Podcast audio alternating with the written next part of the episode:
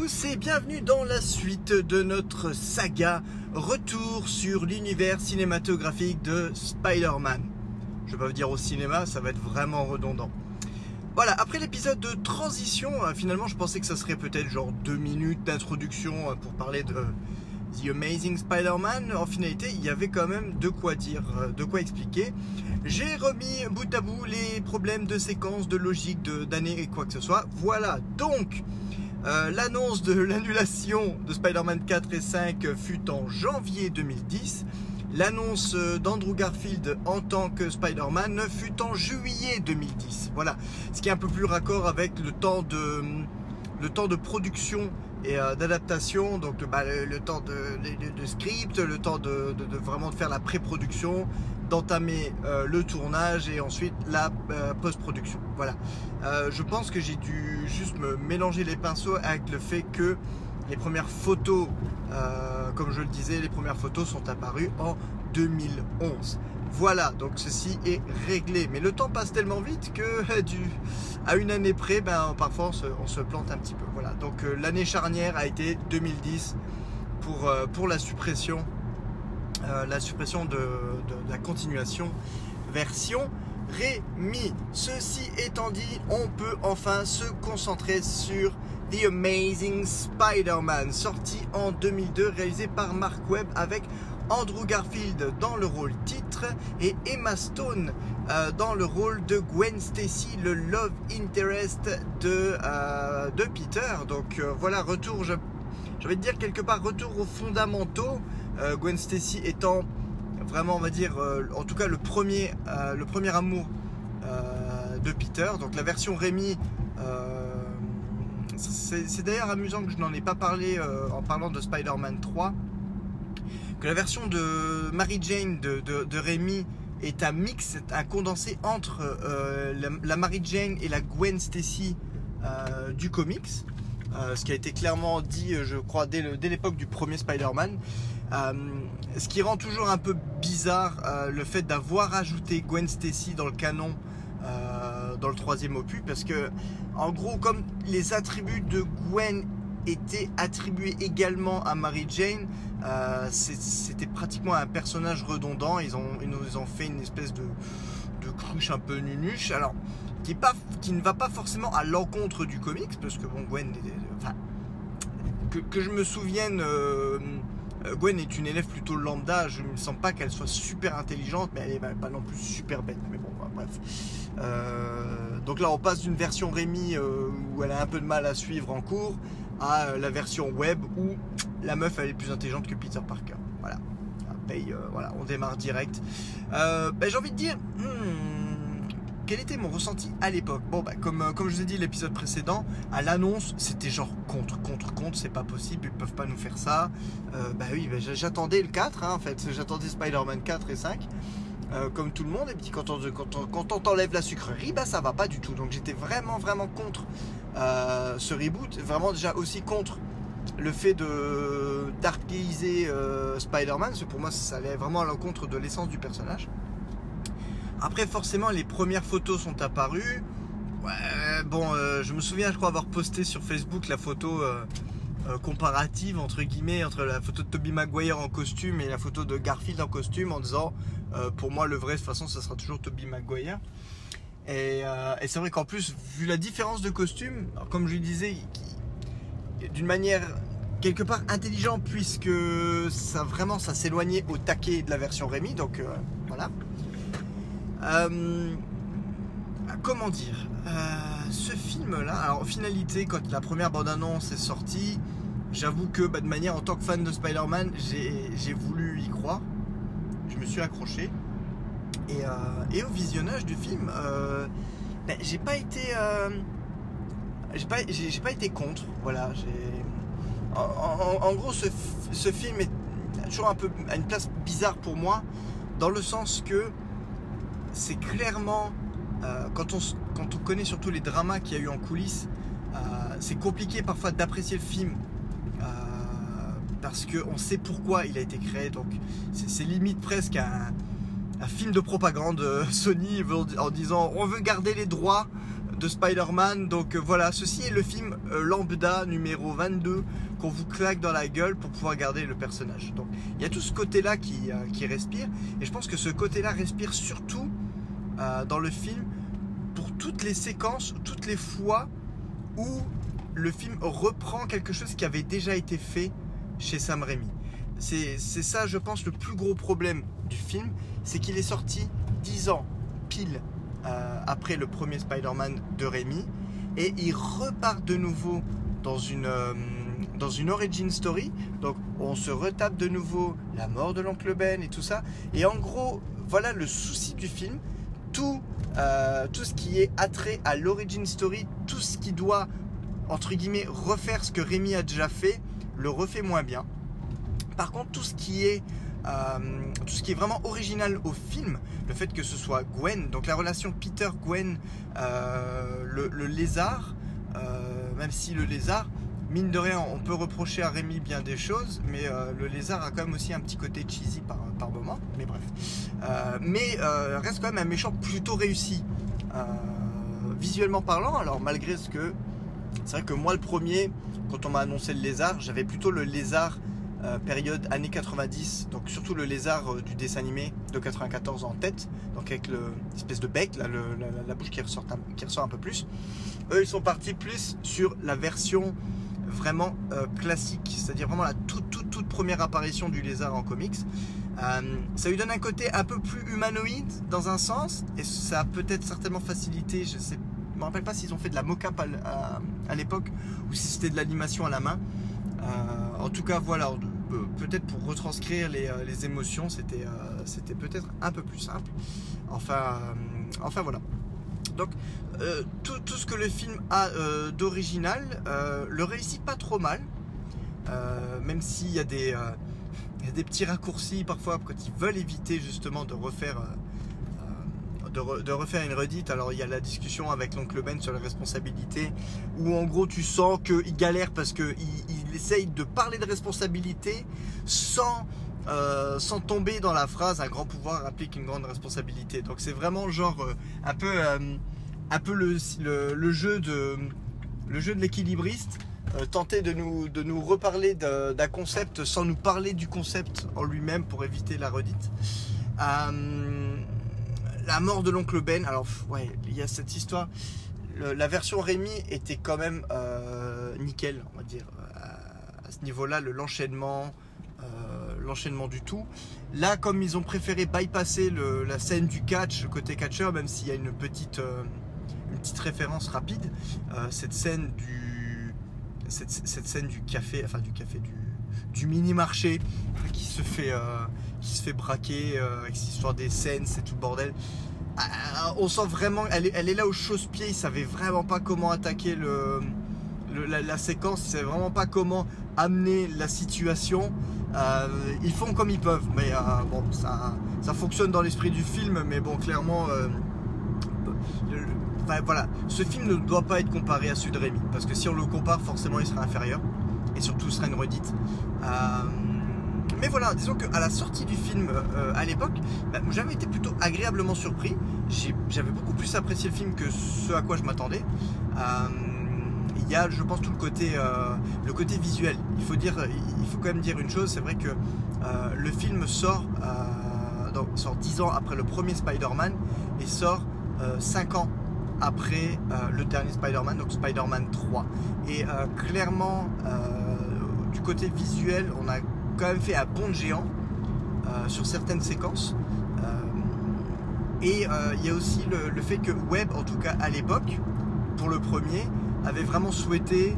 Alors, c'est comme toujours, sur ce film, on ne sait jamais vraiment ce qui aura été un souhait de Mark Webb, ce qui aura été juste une, comment dire, une, demande des producteurs. Quoi qu'il en soit, il y a beaucoup de scènes où, Spider-Man, on va dire, se balance, et c'est vraiment un cascadeur euh, avec toute une série de câbles, de poulies et tout le bordel qui se balance vraiment. Euh, ça ajoute un côté réaliste et un poids au personnage. Euh, ça ajoute un côté moins vu dans la trilogie Rémi. Après, il faut pas se leurrer, c'était aussi un problème de budget, puisque. Alors, j'ai pas revu les chiffres entre temps, mais le budget était quand même, je dirais, au moins, au minimum, deux fois moins important que Spider-Man 3, ça c'est certain. Euh, mais ça apportait un petit, un, petit, plus, on va dire. Et en tout cas, pour les, images de synthèse, quand elles devaient être, quand elles devaient être utilisées, pardon, euh, à mon sens, bon, bah, on sent quand même les 5 ans de différence entre les deux, les deux trilogies. Euh, on a quand même un, joli gap plutôt, euh, plutôt sympathique. Donc voilà, un côté visuel plutôt réussi, même si, encore une fois, les, les, producteurs, ça me fait marrer toujours à Hollywood, quand ils veulent te sortir un film sombre, les producteurs confondent avoir un film sombre avec avoir un film qui se passe la nuit, donc qui est sombre. Mais pas au niveau de la tonalité, au niveau simplement de l'éclairage. Les gars, on peut avoir un film sombre, c'est-à-dire euh, sérieux, euh, qui se passe de jour. Et pourquoi, quand le film doit être sombre, doit se passer automatiquement la nuit euh, Pour Batman, on est d'accord, c'est normal, c'est l'essence même du personnage. Spider-Man, pas forcément. Mais là, en tout cas, tout tous les combats euh, principaux se passent de nuit. Donc, et quand j'ai envie de dire tous les combats principaux, j'ai envie de dire pratiquement l'intégralité des séquences où on voit Spider-Man, de manière générale, se passe la nuit. À part vraiment euh, découverte des pouvoirs, enfin rapide. voilà, enfin bon, ça c'est un petit grief supplémentaire, mais bon, c'est rien de rien de trop trop grave. Pour en revenir au niveau des acteurs, bon bah, on va dire, j'avais pas d'image précise de Gwen Stacy en tête. Pour moi, la version Spider-Man 3 était juste un, ersatz, limite, j'ai envie de dire, c'est triste, une coquille vide, malgré que Bryce Dallas Howard est une très bonne actrice. Euh, là, on a une coquille vide avec le nom Gwen Stacy, elle a le Bordeaux et c'est fini. Euh, là, Emma Stone a, vraiment un peu plus de plus de place, on va dire, pour établir un personnage euh, au caractère bien trempé. Euh, l'alchimie avec Garfield, bon bah à ce moment, ils, se, on va dire, ils, se sont matchés pendant le tournage du 1. Donc euh, je sais pas, je pense qu'ils ils ont commencé à sortir ensemble dans la vraie vie pendant le tournage du 1 et ça se ressent clairement au niveau alchimie. On voit que là ils sont au taquet l'un sur l'autre. Toutes les séquences euh, où Gwen et Peter se renvoient la balle donnent un côté pas forcément plus réaliste, mais en, tout cas il y a une bonne dynamique entre les deux acteurs, ça se voit et euh, on prend plaisir, on va dire, à, à, les voir euh, se parler. On, pense même souvent, et je pense que pour la suite c'est pareil, que en, gros les deux acteurs avaient une direction euh, sur où la scène devait les mener, mais en gros on, ressent, en tout cas si c'est pas le cas, c'est très bien imité, on, ressent un côté impro dans leur conversation, donc des petits côtés de gêne ou autre, Garfield qui qui passe son temps à bégayer. Euh, j'aime beaucoup tout ce côté-là. En tout cas, ça a un petit côté rafraîchissant et un côté assez différent euh, de la version Peter Mary Jane de, Rémi. Donc là, c'est vraiment du côté des réussites du film, on, peut parler de ça. Après, en termes de caractérisation euh, du personnage, c'est vrai qu'il y a, il y a deux trois trucs qui me gênent. Bon, déjà le Peter Parker qui est décrit là. Après, j'ai vraiment fait un travail sur moi à l'époque pour accepter cette version du personnage parce qu'elle est vraiment très différente, euh, très éloignée euh, de la version euh, déjà Peter Parker de Rémi. Alors ça c'est clair, on est à des milliards d'années-lumière. Et, quand même du côté, du côté comics également. on a quand même un Peter qui est, genre beau gosse, un peu sombre, ténébreux, mais pas, pas dans le sens genre torturé, dans le genre émo quoi. Genre le gars il fait le gars torturé, il fait du skateboard. enfin dire, ils auraient dû faire le vrai à la limite, le vrai Peter Parker euh, aurait pu commencer à tenter de faire du skateboard euh, à la base, mais euh, on va dire quand il se fait réprimander, il remballe le skateboard et c'est terminé. Voilà, ça c'est le, ça c'est le vrai Peter Parker. Bon, ce Peter Parker là continue, il regarde sur le, sur le skateboard tout de suite après. Donc, bon, ce petit côté là, de toute façon, manière, au niveau internet, on dit, dit toujours, oui, alors si on doit compter que les deux premiers acteurs, euh, Toby Maguire était le Peter Parker parfait et Andrew Garfield est le Spider-Man parfait. Voilà. Euh, mais clairement, ce Peter Parker laisse à désirer. Il est très égoïste. Euh, disons que le gros problème vient même du fait de pas pourquoi il devient Spider-Man, parce que bon, ça, ça reste relativement juste fidèle. mais il y a toute cette la manière dont il devient Spider-Man réellement, la manière dont il devient le héros. il devient le il devient le héros qu'à partir de la scène du pont. Pour moi, c'est vraiment à ce moment-là. Bah, en même temps, c'est la première fois où il se fait vraiment appeler Spider-Man.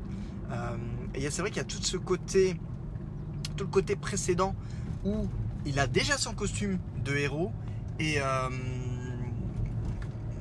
et en fait, il continue à vouloir venger la mort de l'oncle Ben en, pourchassant, on va dire, euh, les, en pourchassant les méchants. Euh, il y, a le côté, euh, comme ils disent en anglais, vigilante, le côté justicier, voilà, masqué. disons que pour l'évolution du personnage, je peux comprendre la volonté de l'équipe de dire, ok, c'est pas le costume qui fait le héros, c'est vraiment l'attitude, la volonté. Et là, c'est vrai que dans ce sens-là, ok, ça fait sens. Parce que même à partir du moment où il crée son costume de Spider-Man, son costume de super-héros, il n'est pas encore un super-héros parce qu'il agit pour lui, euh, pour assouvir sa vengeance, et il n'agit pas pour les autres. Euh, d'un côté, j'aurais peut-être préféré qu'il, euh, que cette transformation arrive avec l'apparition du costume de Spider-Man en lui-même pour avoir vraiment une différence nette. Après, les, deux images se, prévalent. Euh, mais clairement, il y, a un côté avec toute cette construction du héros qui, ne va pas. Il est égoïste, mais c'est vrai qu'à un certain moment, il est même euh, dangereux. La première fois où il attaque un méchant, donc il est déjà dans son costume. Euh, c'est celui qu'on le voyait dans la bande-annonce. Alors il s'amuse avec lui, il l'entoile parce que c'est trop facile. Et il y a vraiment cette histoire de quand il lui entoile la bouche et le nez, que le gars commence complètement à étouffer et qu'à ce moment-là il regarde le poignet pour voir s'il y a le tatouage. Parce que, Dieu merci, le gars avait un signe distinctif, un tatouage en forme d'étoile. Euh, et vraiment, il ne lui, il ne lui perce la toile qu'à ce moment-là. C'est que le gars, ça se ça avait été le bon gars, il l'aurait tué de sang-froid, quoi. Alors que dans, les, versions précédentes de Rémi ou dans le comics, euh, si le gars meurt, euh, c'est pas du fait directement de Peter. Enfin bref, voilà. Euh, donc il y, a, voilà, il y a ce côté un petit peu très, très arrogant sur de lui et limite inconscient. Bon, on peut dire que ça participe un peu au développement du personnage, mais c'est je pense qu'on flirte vraiment avec la limite de ce qui est vraiment faisable dans le sens le super-héros noble de cœur quoi. Le... Il y a aussi ce truc alors qui m'a fait rire à l'époque, c'est quand ils ont recasté en prenant un acteur plus jeune. Alors j'ai revu du coup juste avant d'enregistrer le podcast, j'ai revu euh, la vidéo de l'annonce d'Andrew Garfield dans le, dans le rôle titre et quelque part c'est très drôle parce que ils disent oui ce très très jeune acteur, il est super jeune, gna gna gna. Il a 27 ans, les gars. Il a 27 ans. Il a il a l'âge de Toby Maguire 5 ans avant, quoi. Il faut dire ce qui est, quoi. Euh, donc, euh, ouais, il est, il est plus jeune que Toby Maguire, forcément. Mais le gars est proche de la trentaine. Il le renvoie au lycée avec comme excuse, à l'époque en tout cas, de dire oui, euh, on va le renvoyer au lycée parce qu'il y a tellement d'histoires à raconter sur Spider-Man au lycée. Genre, à les écouter, on partait sur 5 ans 5-10 euh, ans entre guillemets d'histoire de, Spider-Man au lycée. Sauf que les gars, oui, vous prenez un acteur qui a 27 ans à l'époque du tournage du premier. Donc forcément, au moment où tournait le second, le gars a dépassé la trentaine, il fait plus lycéen, ça passe plus. Et euh, c'était vrai pour Toby Maguire, c'était vrai pour Andrew Garfield. Dans les premiers, ils font encore minot. C'est vraiment, ça fait mal la gueule parce qu'on voit la différence quand on passe de la vingtaine à la trentaine dans la vingtaine, on arrive encore à créer à peu près l'illusion d'un jeune qui pourrait être au lycée ou quoi que ce soit. Dès le deuxième numéro, les acteurs ont passé la trentaine, c'est fini. Ils font vraiment adulte, corps d'adulte, et en deux ans, on voit vraiment la différence. Et, euh, et donc toute cette histoire de oui, on va faire revenir au lycée, il y a tellement d'histoires à raconter. Ok, ils refont un Amazing Spider-Man, début d'Amazing Spider-Man 2, ils retournent en fac. Voilà, fini. Donc euh, encore un, encore un entre guillemets. Euh, une, excuse pour rebooter qui, euh, qui n'a pas tenu le long feu, comme toute cette, cette tagline que j'avais adoré pour vendre le premier, c'est The Untold Story, l'histoire non racontée. Waouh, on nous a vendu du rêve, gros guillemets hein, quand même, sur l'histoire secrète des parents de Peter. Ah putain, voilà, tellement que j'ai plus de mots. Voilà. Euh, ouais, non, non, il y a toute une histoire avec euh, l'histoire m'ont raconté des parents de Peter. Euh, ils essaient de faire monter la mayonnaise. On voit, alors soit la mayonnaise n'a pas du tout pris, soit les, fans n'ont pas aimé du tout, mais il y a eu comme une espèce de rétro-pédalage par la suite. J'ai pas envie de dire qu'on n'en parle plus, mais il n'y a rien. C'est quasiment que du vent, j'ai envie de dire. Mais, mais bon, voilà, certes, on va passer là-dessus. Qu'est-ce que je voulais dire pour enchaîner sur le méchant. Alors le méchant, euh, l'acteur euh, Rhys, Evans, je crois, si je me souviens bien, euh, le joue pas trop mal, un peu dans le surjeu, mais bon, j'ai envie de dire, on est dans un film de comic book, ça me dérange pas d'avoir vraiment du, surjeu à, ce niveau-là. Il y a un côté il y a un côté où le lézard, c'est pas vraiment lui, et donc il se parle à lui-même et tout. Euh, ouais, ok. Ça fait très très Docteur Octopus quand même dans Spider-Man 2, mais bon, je, me rappelle que même à l'époque où je l'ai vu, ça faisait un peu redite du, bouffon vert et de. beaucoup du bouffon vert parce qu'il se parle à lui-même. Et, euh, et, limite un petit peu pour les côtés shakespeariens de certaines scènes, euh, un, peu, un peu Doc Ock de, Spider-Man 2. Après, le, le, cameo de Stanley reste un de mes préférés, je pense vraiment, euh, assez tordant. il a ses gros écouteurs, il est en train de, ranger la bibliothèque pendant que le, lézard et Spider-Man se battent ensemble. Il se, rend, compte de rien, ça c'était plutôt sympa. Ah, mais il y a quelques tropes qui à l'époque ne m'ont pas marqué, mais c'est vrai qu'au revisionnage en fait, c'est là où le film prend le le plus mal dans la gueule. Alors, le côté comment le lézard peut découvrir l'identité secrète de Peter Parker. Peter vient dans les égouts en tant que Spider-Man, prendre en photo le lézard. On ne sait pas pourquoi, parce qu'en plus, du coup, il n'en fera rien. Et euh, il laisse son appareil photo dans les égouts. Et qu'est-ce qui est le, lézard s'empare du, de l'appareil photo. Et à la limite, encore, on aurait pu jouer sur la similarité du modèle, parce que le Dr Connors connaît Peter. Non, non, non, non. Il y a marqué en gros sur l'appareil photo propriété de Peter Parker. Voilà.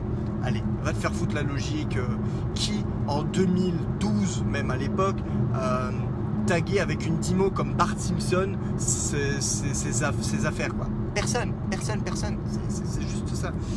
Euh, bref, il y a ça et le côté du quand, euh, quand Peter revient dans les égouts la dernière fois après son combat à l'école, comment peut-il se mettre au courant du plan machiavélique du, du docteur Connors? Eh bien, tout, pardon, tout simplement, le docteur Connors a enregistré une vidéo, bah, j'ai envie de dire pour lui-même hein, de base. Alors ils essaient de dire que c'est genre un journal scientifique, euh, mais voilà, le docteur Connors enregistre une vidéo pour expliquer son plan. Voilà, avec euh, schéma en image de synthèse à l'appui pour montrer euh, vraiment si t'as pas compris le truc, la capsule se met dans cette machine là, le machin y part et ça contamine et il y a plein de lézards partout. Voilà, ça c'est ça fait partie des détails qui sont un peu. C'est vraiment, tu te dis, les gars, vous pourriez comme faire un peu des efforts pour, pour écrire. Enfin bref. Je, je pinaille un peu. Euh, le film lui-même reste en dessous euh, de la trilogie Spider-Man, euh, clairement. Mais ce, serait se mentir, en tout cas, ce serait me mentir à moi-même en disant que je n'ai pas apprécié le film. même si je pense que de, tous les Spider-Man qui sont sortis, je pense que c'est celui que je regarde le moins souvent. Euh, et je pense vraiment parce qu'il y a ce côté, euh, vraiment parce qu'il y a ce côté un peu redite. Euh, si je veux me revoir une origin story, c'est vrai que généralement je me mate plutôt le, le Spider-Man de Rémi. Mais il y a quelques bonnes scènes, même si malheureusement les, comment dire, L'origine de la scène euh, ne veut pas toujours dire grand chose. Euh, alors, une de mes scènes préférées, entre, guillemets, d'un point de vue technique, et, euh, on va dire à l'époque, surtout du point de vue de la 3D, c'était le premier Spider-Man qui sortait en 3D quand même et tout. la scène de voltige sur, on va dire, avec les, les, grues pour rejoindre Oscorp. Là, on est vraiment dans le. Visuellement, c'était magnifique. Euh, en 3D, Vraiment, là, on sentait que le film était euh, prévu, filmé, tourné 3D. Bon, même si là, c'est l'image de synthèse, donc ça ne change rien.